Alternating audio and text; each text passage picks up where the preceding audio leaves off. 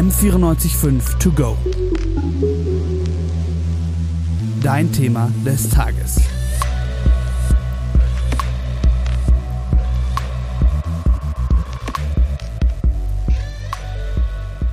Sziasztok! Üdvözöllek titeket a mai podcastomban, amiben a kétnyelvűségről fogunk beszélni.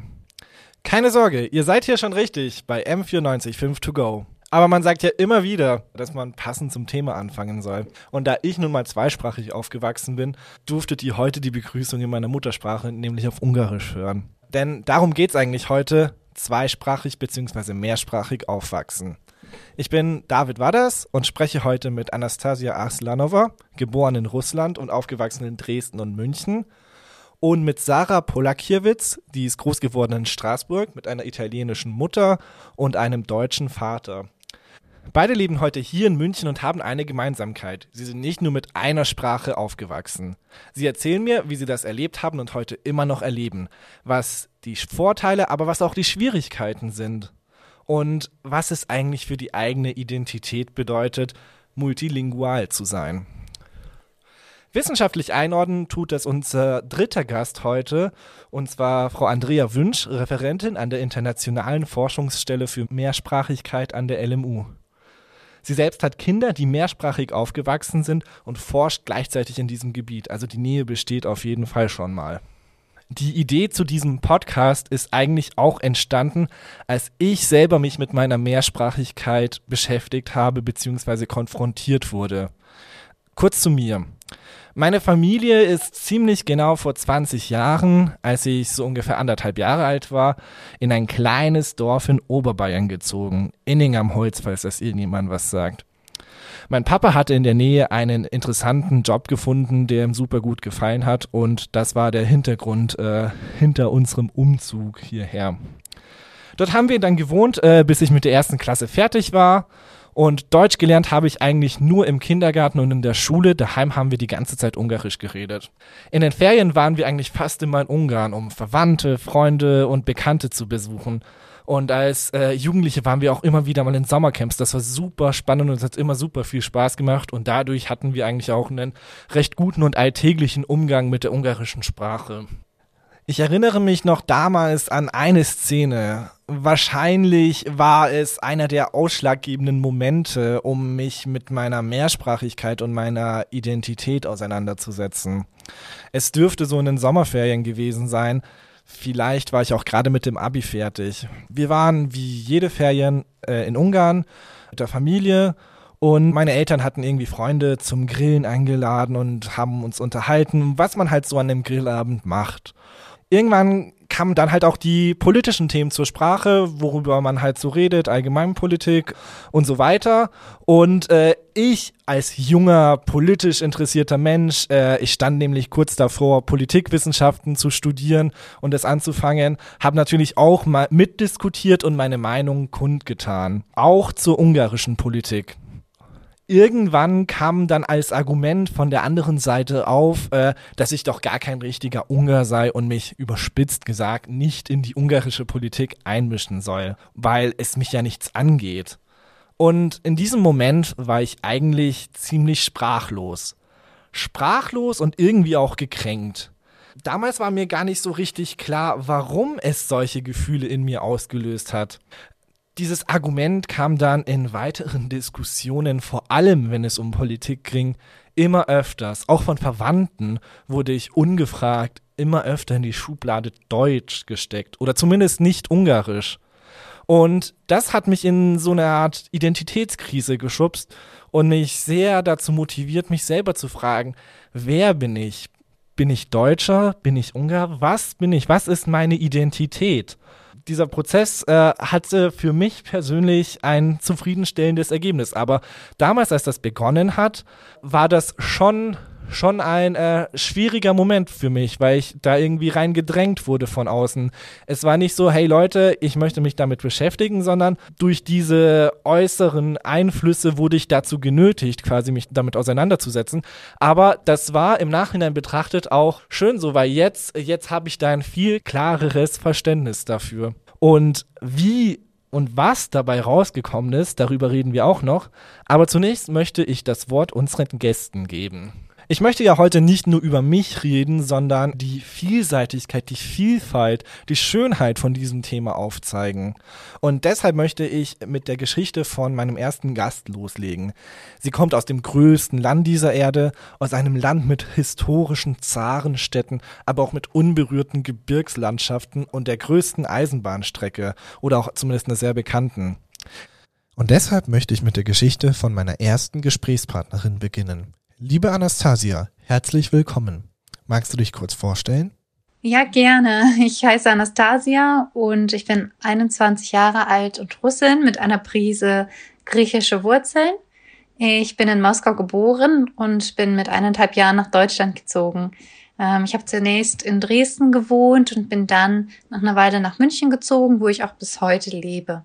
Ähm, ich habe sowohl eine deutsche als auch äh, russische Schulbildung gehabt. Ich habe mein deutsches Abi gemacht und äh, war auf einer russischen Sonntagsschule, studiere jetzt Informatik und bin hoffentlich bald, sehr bald damit fertig und arbeite jetzt nebenbei als Werkstudentin. Erzähl mal, mit welchen Sprachen bist du denn groß geworden? Ja, das ist eine lustige Geschichte. Also tatsächlich äh, Russisch, äh, Deutsch und auch Englisch. Also ich habe mit vier Jahren, ab vier Jahren hatte ich einen Englischkurs. Ich hatte, äh, seit ich klein war, haben meine Eltern sehr viel Wert darauf gelegt, dass ich beide Sprachen beherrsche, sowohl meine Heimatsprache als auch die Sprache in dem Land, wo wir auch aufwachsen oder wo ich aufwachse. Dementsprechend genau Russisch und Deutsch als Hauptsprache. Und wie war es eigentlich mit der Trennung zwischen den Sprachen? Gab es bei dir da so bestimmte Lebensbereiche, die von bestimmten Sprachen geprägt waren? Ja, also bei, bei mir war das immer eine ganz eindeutige Trennung. Also meine Eltern haben hauptsächlich Russisch geredet mit mir und in der Schule und Kindergarten ging es dann immer auf Deutsch. Und deswegen ähm, ist mir die Trennung leichter gefallen, dadurch, dass ich die Trennung auch nach den Personen hatte, mit denen ich geredet habe. Dementsprechend ähm, gab da gab es da einen sehr klaren Cut und dadurch auch eine frühe Unterscheidung, sage ich mal. Welche Sprachen nutzt du eigentlich heutzutage und vor allem in welchen Bereichen gibt es da auch eine Art Trennung? Ähm, tatsächlich alle drei. Also dadurch, dass ich, also ähm, inklusive Englisch, ähm, weil ich in einem sehr technischen Beruf jetzt unterwegs bin, spielt Englisch eine große Rolle. Aber davon abgesehen, äh, mit meinen Kollegen auf der Arbeit oder im Studium brauche ich sehr, sehr viel Deutsch. Ähm, vor allem in der Fachterminologie bin ich sehr stark, was äh, in der deutschen Sprache. Ähm, im Russischen bin ich eher familiär ähm, gut aufgebaut, also die Familienvokabeln, kulinarisch, ähm, ähm, genau diese Begrifflichkeiten, die sind mir im Russischen mehr geläufig, dadurch, dass ich mit der Familie sehr viel Zeit auf Russisch verbringe. Und das merkt man, glaube ich, auch ziemlich am Wortschatz. Ja, bei mir ist es auch recht ähnlich. Ungarisch habe ich nur daheim im familiären Kreis gesprochen und äh, das ist mir schon ziemlich aufgefallen, dass bei mir auch einzelne Fachwörter gerne mal im Ungarischen fehlen, dafür aber im Deutschen umso mehr da sind. Kurzer Sprung aber zurück in deiner Vorstellung hast du ja erwähnt, dass du eine Sonntagsschule besucht hast. Was ist denn so eine Sonntagsschule? Mir persönlich ist dieser Begriff vor allem aus einem kirchlichen Kontext bekannt, wenn man nach dem Gottesdienst so eine Art Religionsunterricht bekommt oder besucht.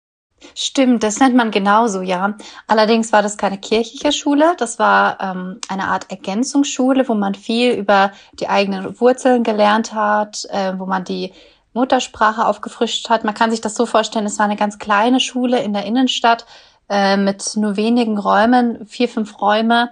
Und da hat man viel über die russische Sprache gelernt, über die Rechtschreibung auf Russisch, Literatur. Man hatte aber auch Sport- und Tanzkurse sehr. Und es hat sich alles um die russische Kultur gedreht. Also typisch russische Gedichte hat man gelernt, hat zu russischer Musik getanzt. Also es war schon zentralisiert russische Kultur anlernen, parallel zur deutschen Schule. So was ähnliches hatte ich tatsächlich auch. Äh, bei mir war das einmal in der Woche, immer am Nachmittag, so für anderthalb, zwei Stunden. Das war quasi so wie eine Art Wahlunterrichtsfach gemacht. Irgendwelche Eltern haben sich da bereit erklärt, die äh, einen ungarischen LehrerInnenabschluss hatten und haben uns da Kultur und Sprache beigebracht, damit wir da auch die Basics haben. Und das war eigentlich auch immer ganz nett. Aber wie fandest du eigentlich diese Art von Sonderunterricht? Hat es dir Spaß gemacht und gefallen oder war es eine Herausforderung, am Sonntag, an deinem freien Tag in die Schule zu gehen, anstatt wie andere in den Freizeitpark oder in Museen? Ähm, dadurch, dass es nicht ein sehr langer Abschnitt war, also es war äh, im Grundschulalter, ich glaube nur zwei, drei Jahre, also es war keinesfalls so lang wie eine Gymnasialausbildung oder ähnlich, ähm, war das super entspannt, weil das war auch nicht einen ganzen Tag lang dann, sondern einen halben Tag, wo man sehr viel getanzt und russische Lieder gesungen hat. Also es war immer was sehr, sehr Positives. Es war eigentlich auch eine sehr lange Zeit das Highlight meiner Woche. Ähm, es war einfach wunderschön und ähm, auch alle Gleichgesinnten, die dann in diesem Kurs saßen, die alle verbunden wurden durch diese Kultur, durch diese positiven Gefühle. Das war schon eine sehr, sehr schöne Zeit. Und meine deutschen Klassenkameraden, die waren zwar verwundert, ja, die geht freiwillig noch einen Tag in die Schule, aber haben nach, nach einer Weile und nach ein paar Erzählungen gemerkt, ja, das macht, das macht Spaß. Das ist auch mit Tanzen und mit allem ähm, eine super interessante Sache. Wie lange bist du dann eigentlich auf diese Schule gegangen? Ähm, ich kann es dir nicht genau sagen, also na, ungefähr genau wären es äh, von der zweiten bis vierten Klasse, so circa. Gab es einen Grund, dass du schon nach der vierten Klasse aufgehört hast? Weil ich erinnere mich, bei mir war es so, dass ich bis zur siebten oder achten gegangen bin. Hattest du vielleicht das Gefallen an dieser russischen Schule verloren oder gab es da etwas anderes? Ähm, keinesfalls. Also es war wunderschön. Allerdings äh, überschneiden sich ab einer gewissen Zeit die Kurse dann doch. Ähm, man hat viel über die russische Grammatik und Sprache und Rechtschreibung gelernt und irgendwann mal kann man das als Schulkind und vor dem Gemi ähm, habe ich mich dann tatsächlich auch dazu entschieden, mich auf die deutsche Schulbildung allein zu konzentrieren, weil das Gymnasium, das ist ja auch nicht ohne, muss man dazu sagen. Da äh, hat man natürlich einen größeren Leistungsdruck und ähm, ab einem gewissen Zeitpunkt gab es dann auch keine Kurse mehr für eine ältere Stufe. Also äh, Tanzkurse zum Beispiel waren zum Beispiel nur bis zehn Jahren oder so in meinem Fall. Ja, ich erinnere mich. Also ab der siebten, achten Klasse war es bei mir auch vor allem zeitlich äh, ziemlich schwierig, das alles unter ein Dach zu bekommen. Du erzählst ja jetzt eigentlich ziemlich unbeschwert von deiner Kindheit, wie du hier in Deutschland zweisprachig aufgewachsen bist. War es wirklich immer so einfach oder gab es schon mal Schwierigkeiten? Um, ähm, eher selten. Also ich, es gab in der Schule leider Gottes äh, Zeiten, wo Menschen leider nicht immer ähm, tolerant sind. Also vor allem vor ein paar Jahren waren Menschen noch sehr ähm, ja, genau, intolerant, was äh, mehr, mehrsprachige ähm, Kulturen angeht. Die waren immer so, oh, die ist anders als wir, die, die fühlt sich wie was Besseres, weil sie eine Sprache mehr kann. Und äh, vor allem Kinder sind, in, können in dem Alter sehr gemein sein. Und ich hatte tatsächlich auch schwierige Phasen. Also es gab Menschen, die haben mich nicht gemocht, alleine aufgrund der Tatsache, dass ich mehrsprachig aufgewachsen bin und eigentlich äh, also Russin bin.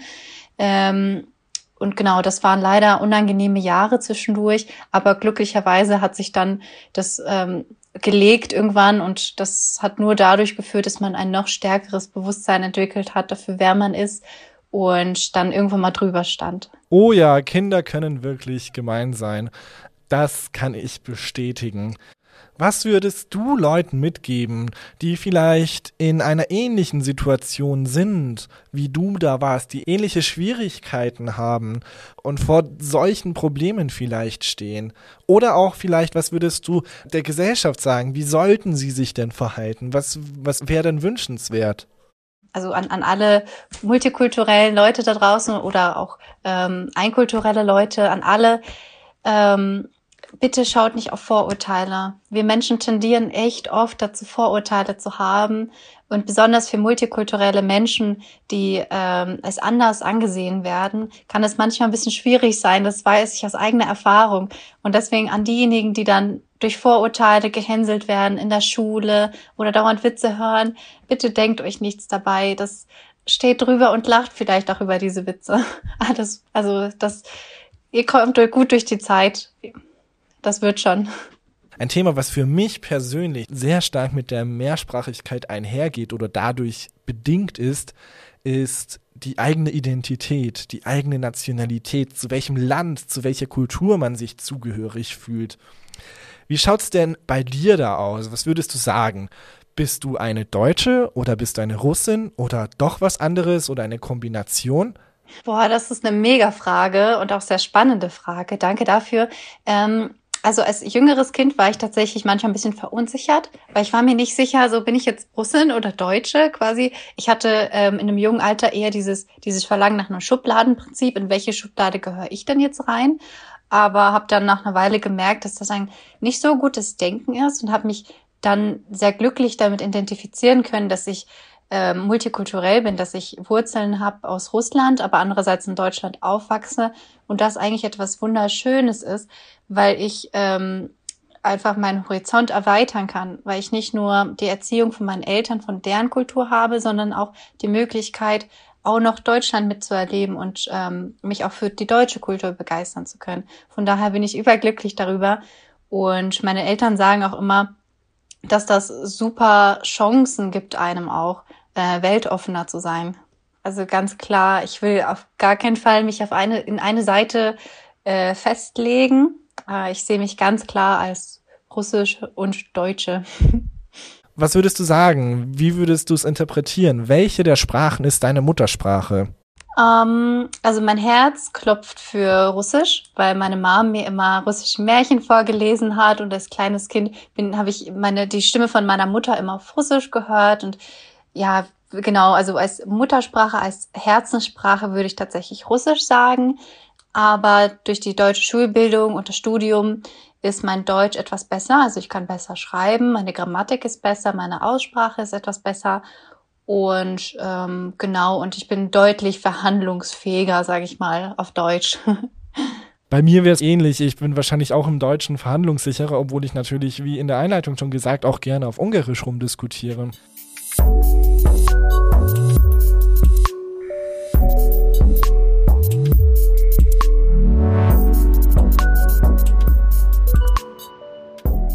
Anastasia hat uns einen sehr schönen persönlichen Eindruck gegeben, wie es ist, mit Russisch als weitere Sprache in Deutschland aufzuwachsen. Mit meiner nächsten Gesprächspartnerin bewegen wir uns aus dem Osten in Richtung Süden und steigern die Anzahl der Sprachen. Denn im Gegensatz zu meiner ersten Gesprächspartnerin ist die jetzige nicht nur mit zwei, sondern sogar mit drei Sprachen groß geworden und spricht inzwischen vier Sprachen flüssig. Herzlich willkommen, Sarah, hier bei uns. Du bist ja mit drei Sprachen aufgewachsen. Französisch, da du in Straßburg gewohnt hast, Italienisch als Sprache deiner Mutter und Deutsch als Sprache von deinem Vater. Erzähl, wie war es für dich, in diesem Durcheinander von Sprachen aufzuwachsen?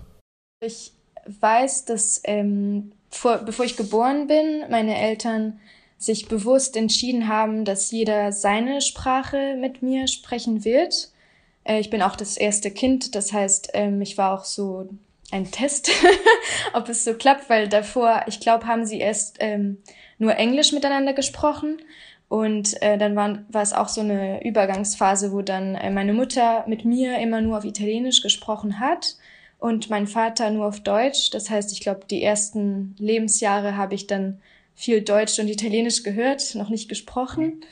Und, ähm, und dann erst, äh, ich denke so, also in Frankreich geht man, ich glaube, mit schon mit zwei so, es gibt so vor den Kindergarten, also Kita, ja, das, das heißt auf, auf Deutsch, ähm, ich glaube so mit zwei oder so wahrscheinlich. Und da habe ich wahrscheinlich zum ersten Mal Französisch gehört oder mehr gehört.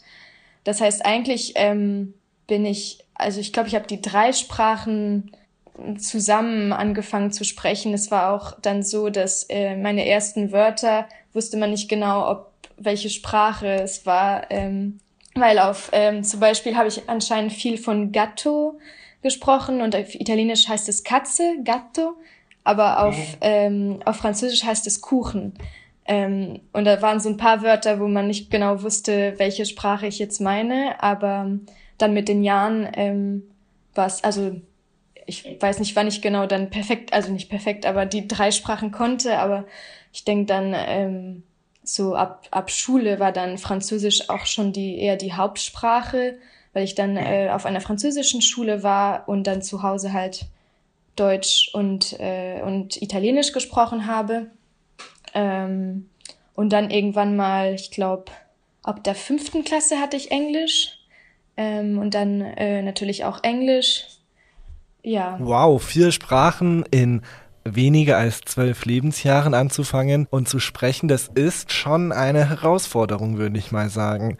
Wie ist es denn eigentlich? Gibt es eine Sprache, beziehungsweise welche der Sprachen sprichst und oder schreibst du eigentlich besser? Gibt es auch vielleicht eine der Sprachen oder gibt es vielleicht eine Sprache, die du als deine Muttersprache bezeichnen würdest und welche wäre diese dann? Schwierige Frage, aber ähm, ich glaube, am besten bleibt immer noch Französisch, weil ich das wirklich sehr lange in der Schule hatte und wirklich als Hauptsprache in der Schule und alle meine Freunde waren auch ähm, Französisch in Straßburg. Also ich, ich hatte auch so eine Bilingualklasse mit Deutsch, aber es war schon, also das Niveau vom Deutsch war nicht so, nicht so wie, wie in Deutschland. Und ähm, deshalb würde ich sagen, ja, Französisch als Muttersprache, auch wenn keiner meiner Eltern ähm, Franzosen sind. Und dann, ja, es hat sich ja auch ein bisschen gewandelt. Ähm, bis 18, ich glaube, war Italienisch auch ganz gut, zumindest im mündlichen, weil ich auch viel in Italien war, weil äh, ich auch mehr Familie in Italien habe und in Deutschland leider nicht mehr. Deshalb ähm, hat sich dann nach meinen äh, Umzug nach München hat sich dann die, diese, dieses Gleichgewicht ein bisschen geändert. Und ich glaube, dann jetzt ist mein Deutsch besser als mein Italienisch und auch im, im Schriftlichen auch, denke ich. Französisch, also das sagst du wäre deine Muttersprache. Wie ist es denn eigentlich mit deiner Identität? Würdest du dich denn dann auch heute als Französin bezeichnen? Oder doch eher als Deutsche? Oder vielleicht Italienerin? Oder eventuell doch vielleicht irgendetwas komplett anderes? Ich würde sagen alle drei und wenn, wenn ich es gefragt werde, dann sage ich erstmal europäisch. also erstmal das und eigentlich von allen. Also ich merke, ich merke, dass ich ähm, von jedem Land irgendwas ähm, in meinen, meinen Gewohnheiten oder ähm, in meinen, wie ich ja, auch nur so in der Küche zum Beispiel ist es dann eher vielleicht Italien, aber vielleicht vom, vom, keine Ahnung, Mode oder Stil vielleicht eher, eher Frankreich, aber ich bin schon pragmatisch ein, oder organisiert wie eher Deutsche, also es kommt alles ein bisschen zusammen.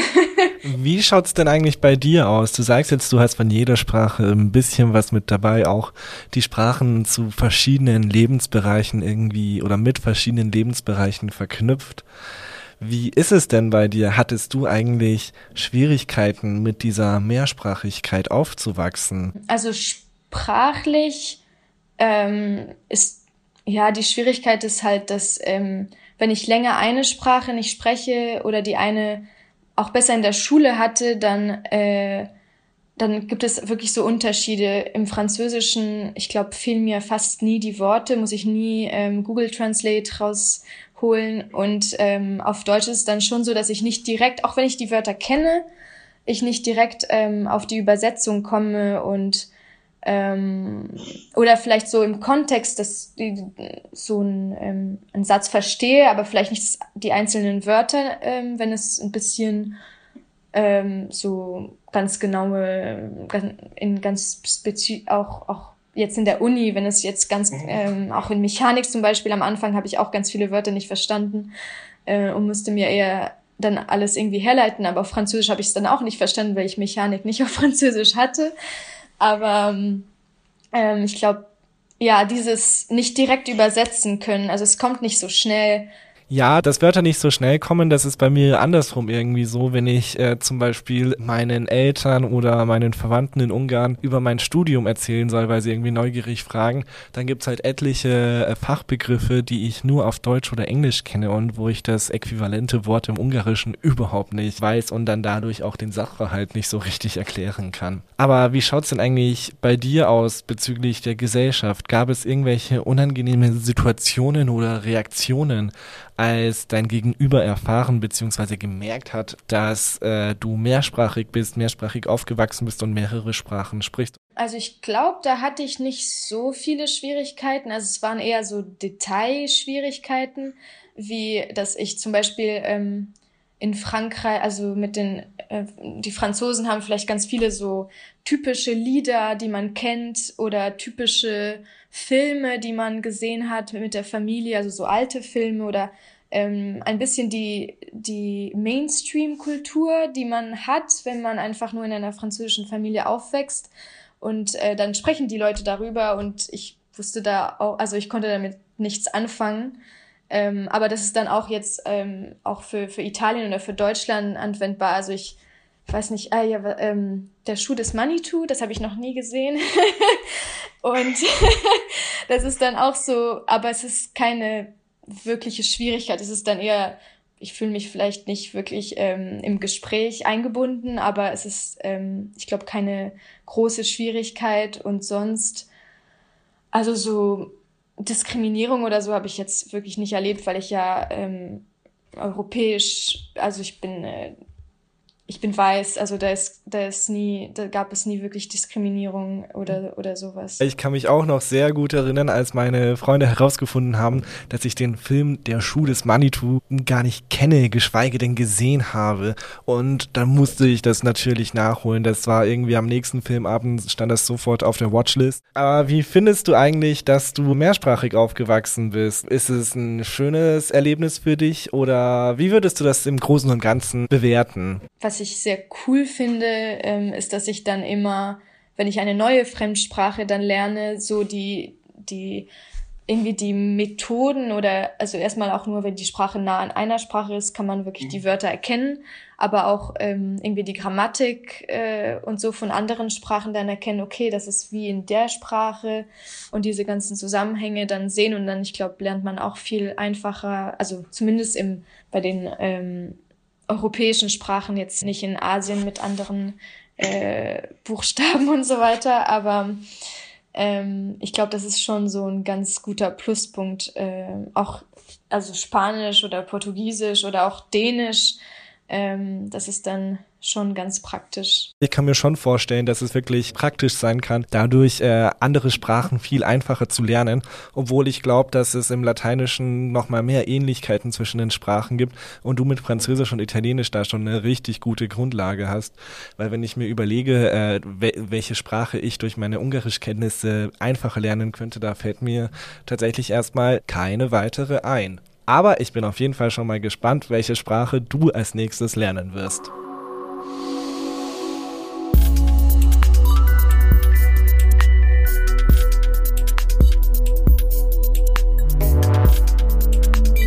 Was mir im Vergleich zwischen den Gesprächen sofort aufgefallen ist, ist der unterschiedliche Umgang bzw. auch die unterschiedliche Akzeptanz der Mehrsprachigkeit. Für Sarah mit Französisch und Italienisch war es überhaupt kein Riesenthema, dass sie mehrere Sprachen spricht und es wurde sehr einfach akzeptiert. Anastasia dagegen mit ihren Russischkenntnissen hatte schon ein, zwei doofe Sprüche zu ihrer Zweisprachigkeit hören müssen. Klar, es waren jetzt auch nur zwei überhaupt nicht repräsentative Stichproben. Aber auffällig ist diese Differenz zwischen vielleicht eher westlichen und dann eher östlichen Sprachen schon. Um das Thema Mehrsprachigkeit überhaupt besser einordnen zu können, spreche ich mit Andrea Wünsch, Referentin an der Internationalen Forschungsstelle für Mehrsprachigkeit an der Ludwig-Maximilians-Universität in München. In dem Thema Mehrsprachigkeit ist sie schon seit über 20 Jahren vertieft und hat sogar ihre eigenen Kinder auch zweisprachig aufgezogen. Herzlich willkommen, Frau Wünsch. Ja, hallo erstmal. Ja, ich, ich bedanke mich auch. Ich freue mich sehr, dass ich da heute beim Interview dabei sein kann. Mehrsprachig aufwachsen, das kann ja ganz verschiedene Gründe haben. Zum Beispiel eine Familie mit zwei verschiedensprachigen Eltern oder eine nicht deutschsprachige Familie zieht nach Deutschland. Oder, oder, oder. Da gibt's ja ganz viele verschiedene Konstellationen und Gründe und Möglichkeiten. Könnten Sie mir vielleicht sagen, welcher Anteil der Bevölkerung ungefähr mit zwei oder mehr Sprachen aufwächst? Also ganz konkrete Zahlen kann ich Ihnen jetzt nicht, tatsächlich nicht nennen. Natürlich ist es in den Großstädten vermehrt. Ähm, man kann wirklich sagen, jedes dritte bis vierte Kind in der Großstadt ähm, wächst mehrsprachig auf oder hat mit mehreren Sprachen zu tun. Es gibt auch ganz viele Konstellationen. Also was Sie ansprechen, dass Kinder mehrsprachig aufwachsen, hat entweder damit zu tun, dass eben die Eltern unterschiedliche Sprachen haben. Viele Eltern sind selber zwei- oder mehrsprachig aufgewachsen. Also mittlerweile sprechen wir nicht nur von Zweisprachigkeit, sondern eben auch von mehreren Sprachen in den Familien. Ähm, und Gott sei Dank hat sich in der Mehrsprachigkeitsforschung und auch im Umgang mit Mehrsprachigkeit sehr, sehr viel getan, weil als ich vor 20 Jahren oder über 20 Jahren nach Deutschland kam, ähm, war das schon noch etwas Besonderes, wobei das ja sehr ähm, man muss ja mal sehen, dass die Mehrheit der Bevölkerung, der Weltbevölkerung mehrsprachig aufwächst. Nur in manchen äh, aus mancher Perspektive erscheint es äh, die Normalität zu sein, mit einer Sprache aufzuwachsen, aber das ist natürlich nicht so. Für mich und meine Gesprächspartnerinnen war es ja auch eine Normalität, in mehreren Sprachen aufzuwachsen oder mit mehreren Sprachen aufzuwachsen. Aber welche Aspekte gibt es denn, die eigentlich aus wissenschaftlicher Sicht bei Mehrsprachigkeit, beim mehrsprachig Aufwachsen berücksichtigt werden können? Ja, das kommt jetzt natürlich wieder auf den, auf den Kontext an, in dem ich mehrsprachig äh, aufwachse. Mm, vielleicht aus Elternsicht oder auch als wissenschaftliche Sicht, die Frage ist immer, was ist das Ziel der mehrsprachigen Erziehung oder Bildung? Also wo möchte ich hin? Ich sage immer zu den Eltern, Kinder, ähm, kleine Kinder wollen jetzt erstmal nicht mehrsprachig werden. Das ist ja erstmal die Idee der Eltern. Und dann ist die Frage, wie ist mein Umfeld, wie ist mein Kontext? Das heißt, inwiefern brauche ich auch diese Sprachen, mit denen ich da groß werden soll und groß werde? Äh, und umso natürlicher und so notwendiger die Sprachen sind, desto leichter fällt es wahrscheinlich Kindern auch, ähm, die, die mehreren Sprachen zu lernen. Also es kommt schon sehr, sehr viel vom, äh, es hängt sehr viel vom Umfeld ab. Definitiv, ob es jetzt im, im Bildungskontext ist oder im Kindergarten schon, in der Schule ähm, und, und wie die Eltern auch damit umgehen. Was ich aber zu Mehrsprachigkeit schon öfter gehört habe, dass je nachdem, welche der verschiedenen Sprachen, die man kann, spricht, eine leicht andere Persönlichkeit sich hervortut, beziehungsweise dass man vielleicht in einer anderen Tonlage spricht, dass man auch vielleicht anders äh, beim Gesprächspartner ankommt. Wie kommt das eigentlich? Ja, weil eben in jeder Sprache, in jeder Kultur ist es verankert, äh, verankert bestimmte Perspektiven auch einzunehmen. Also ich erkläre das immer auch über zum Beispiel, ähm, lassen Sie mich kurz überlegen, allein schon mit der Satzstruktur oder der Grammatik der Sprachen wäre es schon zu erklären, dass man andere Perspektiven in verschiedenen Sprachen einnimmt. Ähm, zum Beispiel, mein, mein Beispiel wäre immer, im Englischen kann man sagen, äh, nein, im Deutschen kann man sagen, bringst du das Paket bitte auf die Post? Im Englischen müsste man aber sagen, can you take it? Also man wird, man, man ist sich durchaus bewusst, was ist der Referenzpunkt? Bin ich jetzt die Referenz oder mein Ziel die Referenz. Es gibt auch mhm. Studien, die zeigen, äh, dass je nach Muttersprache Deutsch oder Englisch, dass manche mehr ähm, den Blick auf das Ziel haben oder manche mehr den Blick äh, haben oder den Fokus haben auf die Art der Fortbewegung. Also auch ganz mhm. spannend. Interessant, wie der Blickwinkel auf ein Thema, auf einen Satz, auf ein Geschehen durch die Sprache so sehr verändert und beeinflusst werden kann. Da muss ich mal selbst auch genauer drauf achten. Viele werden auch irgendwie durch äußere Gegebenheiten beziehungsweise Umstände eigentlich gezwungen oder gedrängt, irgendwie mehrsprachig aufzuwachsen. Ähm, zum Beispiel, wenn man als Familie nach Deutschland zieht. Aber es gibt natürlich auch deutschsprachige Eltern, wie Sie jetzt zum Beispiel, äh, die sich hier in Deutschland dazu aktiv entscheiden, die eigenen Kinder zwei- oder mehrsprachig zu erziehen. Was sind denn die Vorteile von Mehrsprachigkeit? Warum lohnt sich das? Warum machen das manche Eltern, dass sie ihre Kinder aktiv mehrsprachig erziehen? Ja, meine provokante Frage wäre jetzt natürlich, warum würde man das nicht tun? Berechtigte Frage auf jeden Fall. Ja, unbedingt. Also weil natürlich das was ist, was ganz natürlich ist und ich sage immer, das ist ja ein Teil der Eltern und Sprache ist Teil von mir, Teil meines Herzens, Teil meiner Identität und das möchte ich meinem Kind natürlich mitgeben. Insofern finde ich es aus heutiger Sicht eher strange, also eher komisch, wenn Leute ganz bewusst sich dafür entscheiden, nur in der deutschen Sprache zum Beispiel mit dem Kind zu sprechen. Man weiß natürlich, dass es Vorteile hat, wenn man mehrsprachig aufwächst. Man tut sich später im Erlernen von Fremdsprachen leichter. Man hat kognitive Vorteile. Äh, ich denke, man ist auch flexibler. Ähm, Generell, weil man immer damit konfrontiert ist, dass es auch andere Möglichkeiten gibt, Dinge auszudrücken, eine andere Sprache, andere Phrasen. Insofern wächst man von klein auf schon so auf. Hm, ich glaube, dass man ein bisschen toleranter ist generell. Vielleicht ist es auch nur mein Wunschdenken, aber ich denke schon, man, man ist offener und man ist sich der Arbitrarität der Sprache, dass es sehr willkürlich ist, ähm, ist man sich durchaus bewusst. Das ist auf jeden Fall ein sehr schöner Gedanke, dass es vielleicht zu einer toleranteren Gesellschaft führt. Und wenn es auch tatsächlich nur einen kleinen Schritt in die Richtung macht, ist es schon trotzdem ein Fortschritt. Wenn wir jetzt schon beim Thema Toleranz sind, wie schaut es denn eigentlich aus in der Gesellschaft? Allein in der EU haben wir ja 24 Amtssprachen und dank der Freizügigkeit kann ja dadurch jeder da leben, wo er oder sie möchte. Es kommt dann dadurch auch gerne zur Mehrsprachigkeit, was ja eigentlich was sehr Schönes ist. Aber ich habe trotzdem irgendwie das Gefühl, dass Mehrsprachigkeit abhängig von der Sprache ganz anders wertgeschätzt wird. Also zum Beispiel jemand, der Deutsch-Französisch spricht, wird komplett anders wahrgenommen, wie wenn jemand Deutsch und Polnisch aufgewachsen ist. Das hatten wir ja auch bei meinen zwei Gesprächen vorhin. Da ist die eine Deutsch-Russisch aufgewachsen und wurde komplett anders und negativer irgendwie in der Gesellschaft wahrgenommen, als meine zweite Gesprächspartnerin, die Deutsch-Italienisch-Französisch aufgewachsen ist.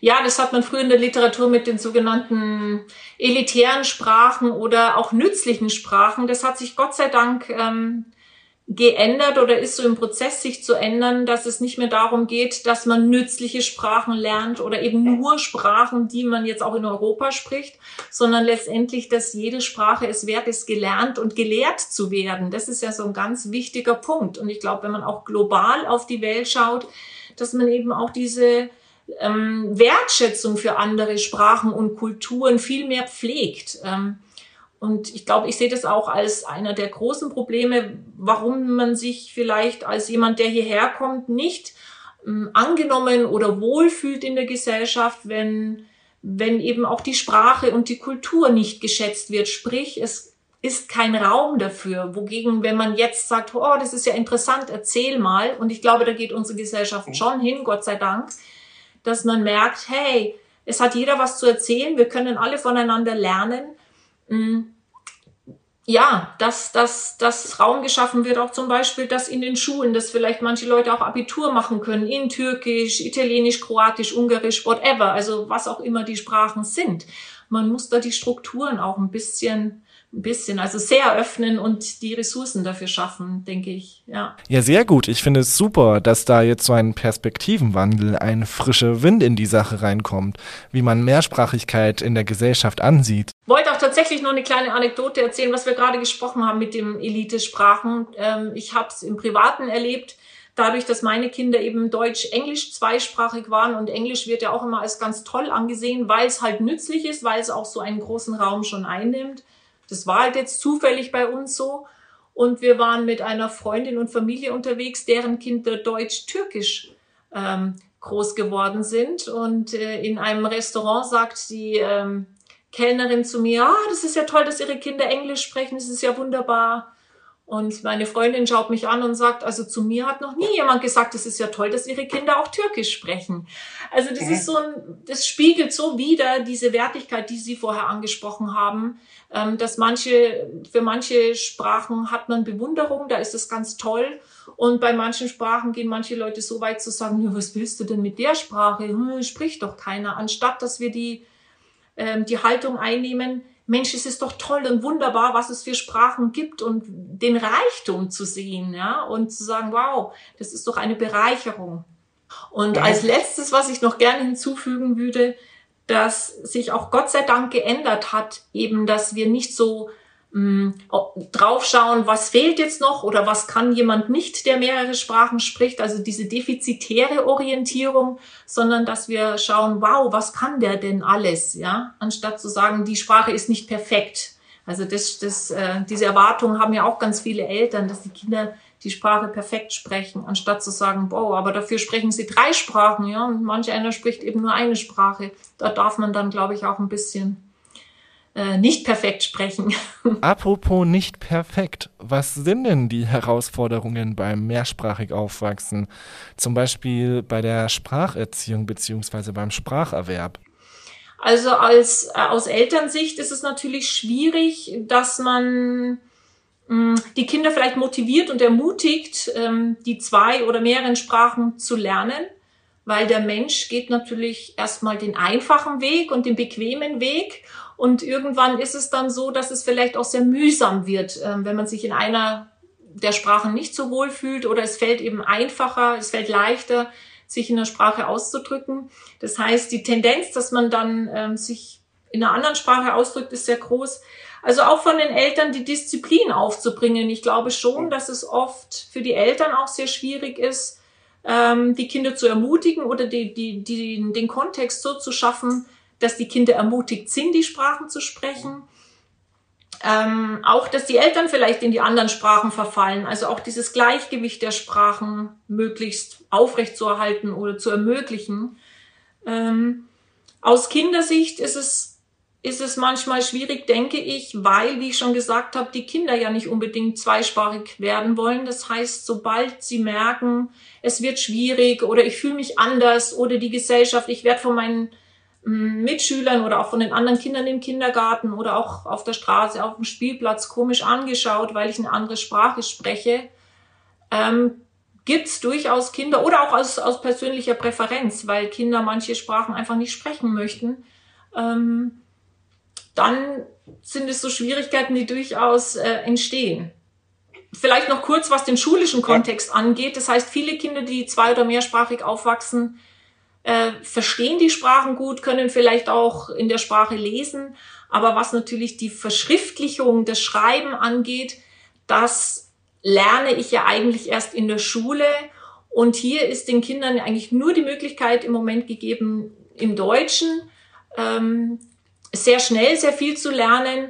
Aber was eben so andere Familiensprachen angeht, ist es doch noch sehr eingeschränkt, die Möglichkeit in der Schule. Für mich gehört zu einer Sprache irgendwie auch eine Kultur, eine nationale Identität oder so ein Nationalgefühl oder irgendwas in der Art dazu. Vor allem, wenn man irgendwie von klein an damit aufwächst. Wie beeinflusst eigentlich die Mehrsprachigkeit die eigene Identität? Bin ich ein Deutscher? Bin ich ein Ungar? Aber es ist interessant, wie man jetzt auch in Ihrer Frage schon gemerkt hat, wie wir so in Kategorien denken. Ja, so dieses binäre Denken ist schon sehr, ähm, sehr, wie sagt man, entrenched. Jetzt fällt mir zum Beispiel auch nur das äh, englische Wort ein. Also es ist sehr eingeprägt in unserem Gehirn. Ähm, und ich glaube, so funktioniert ja unser Gehirn auch erstmal, dass wir in Kategorien denken und bestimmte Konzepte haben. Ähm, ähm, ich glaube, es ist eine ganz essentielle Frage. Was macht jetzt jemanden zu einem Franzosen oder zu einem Ungarn? Ja, also woran macht man das fest? Äh, und es sind so ganz interessante, auch wenn man jetzt in die Politik geht, sehr interessante Fragen. Ist es jetzt die, die Nationalität, die ich habe? Ist es das, wo ich geboren bin? Worauf muss ich denn schauen? Was prägt meine Identität? Und zum Beispiel Hans-Jürgen Krumm hat ja sehr viel mit äh, auch ähm, Sprachlern- und Lehrforscher, den ich sehr, sehr verehre, ähm, der viel mit Sprachporträts gearbeitet hat, wo man auch sieht, wenn, wenn man äh, Schülerinnen oder Kinder in dem Fall, ähm, wie sagt man, die Sprachenporträts zeigen, dass sie die Spra welche Sprachen sie in sich tragen und wo sie die lokalisieren in ihrem Körper. Ähm, insofern würde ich die Frage an Sie kurz zurückwerfen. Wo, als was identifizieren Sie sich denn? Wenn ich dir jetzt diese Frage beantworte, schließt sich ja dann der ganze Spannungsbogen, den ich aufgebaut habe. Aber dann gehen wir doch passend zum Zeitpunkt auf diese für mich sehr persönliche, aber auch wichtige Frage ein. Denn so wirklich angefangen habe ich mich mit dem Thema zu beschäftigen, als ich von Leuten in Schubladen wie kein richtiger Ungar oder aber so richtig deutsch ist er auch nicht gesteckt wurde. Und dieser Prozess dauert in mir an. Es ist so eine Art innere Auseinandersetzung, eine innere Argumentation, wo ich für mich persönlich einen inneren Status quo finden möchte und auch immer wieder finde.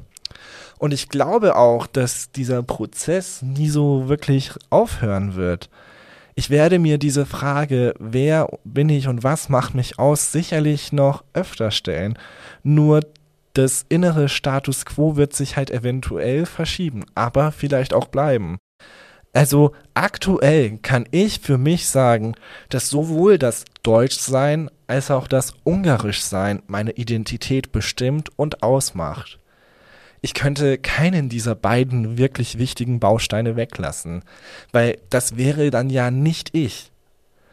Deshalb macht es mich auch so traurig und auch nachdenklich, wenn jemand von außen kommt und mir das Ganze nehmen möchte, indem diese Person dann sagt, du bist ja gar kein richtiger Ungar oder du bist ja gar kein Deutscher oder irgendwas in die Richtung. Vor allem dann stellt sich mir die Frage, was ist denn ein richtiger Deutscher oder was ist denn ein richtiger Ungar?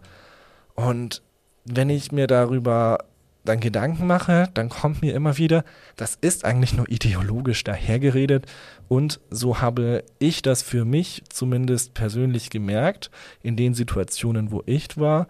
Das wird gerne als Totschlagargument gegen meine persönliche Meinung verwendet und dann, dann ist es halt komplett von einer inhaltlichen Ebene äh, losgerissen.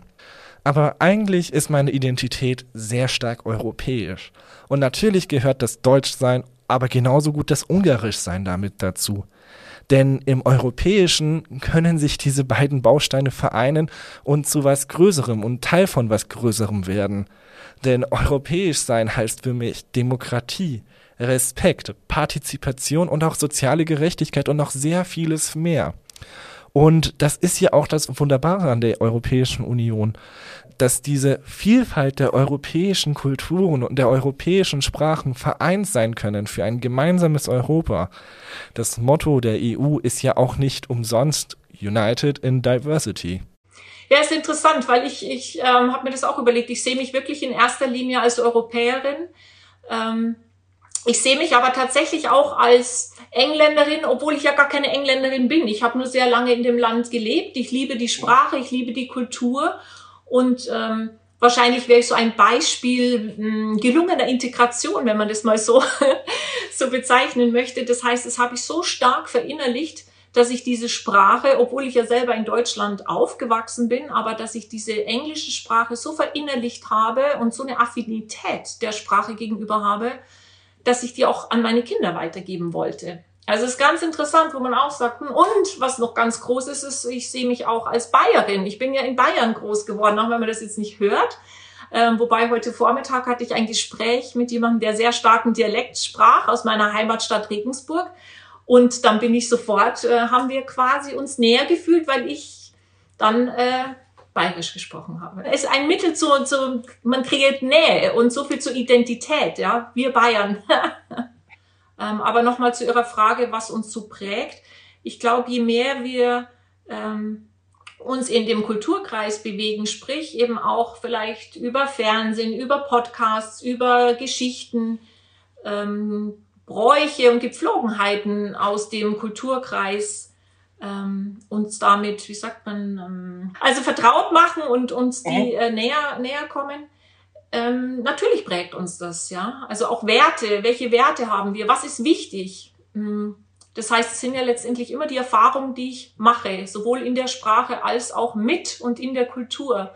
Und ich hatte im, am Anfang schon mal zu Ihnen gesagt, ich habe mich gleich dran gestoßen, wo Sie gesagt haben, zwischen zwei Kulturen aufwachsen. Ja. Für mich ist es immer mit zwei Kulturen oder wie Sie sagen, in zwei Kulturen aufwachsen, weil das macht eben ein ganz, eine ganz eigene Mm, Persönlichkeit auch, ja. Und eins meiner Fachgebiete ist, sind ja Sprachmischungen, wo ich auch sage, das sind Prägungen, die beeinflusst sind, sowohl des einen als auch des anderen oder noch aus mehreren Elementen. Ja, das ist einfach was ganz Eigenes, was ja auch sehr schön ist. Es ist definitiv was sehr Schönes und immer was Interessantes zu beobachten, was bei solchen mehrsprachigen Menschen letztendlich rauskommt und wie sie sich fühlen. Und ich persönlich finde es da auch sehr wichtig, mit diesen Personen in ein Gespräch zu kommen und die Leute erzählen zu lassen. Und vielleicht habt ihr ja jetzt auch einen anderen Blick auf die Mehrsprachigkeit gewinnen können oder konntet als Betroffene die eine oder andere Situation wiedererkennen. Was ich euch noch mitgeben möchte, lasst euch nicht von außen bestimmen, wer oder was ihr seid. Es ist eure Geschichte und eure Identität und es steht euch zu, diese auszuleben und selbst zu definieren. Mir persönlich hat es im Nachhinein betrachtet sehr gut geholfen, mich mit diesem Thema zu beschäftigen und auseinanderzusetzen. Und ich glaube, es hat mich auch stärker, standfester und auch sicherer gemacht. Anastasia hat es ganz treffend formuliert. Und deswegen möchte ich allen Leuten, die das hören, mitgeben, ähm, Wenn ihr Vorurteile hört oder euch damit beschäftigt, weil das kommt manchmal einher mit Mehrsprachigkeit, dann denkt euch nichts und lacht vielleicht bei den, so doof die Witze auch sind, mit und ähm, seid stolz darauf, aus welchem Land ihr kommt. Freut euch darüber, dass ihr in mehreren Ländern aufgewachsen seid. Ähm, es ist etwas sehr, sehr Schönes, wisst es zu schätzen und ärgert euch nicht über Witze oder Vorurteile. Und wenn ihr mehrsprachige Freunde oder Bekannte habt, steckt sie bitte nicht einfach in Schubladen, sondern fragt nach, sucht das Gespräch. Dabei kommen meistens wirklich die interessanten, die schönen und die bunten Geschichten raus. Habt ihr ähnliche Erfahrungen gemacht oder war es bei euch ganz anders? Schreibt uns eure Erfahrungen und Erlebnisse auf Facebook und Instagram unter m945-münchen. Sziasztok! M945 to go.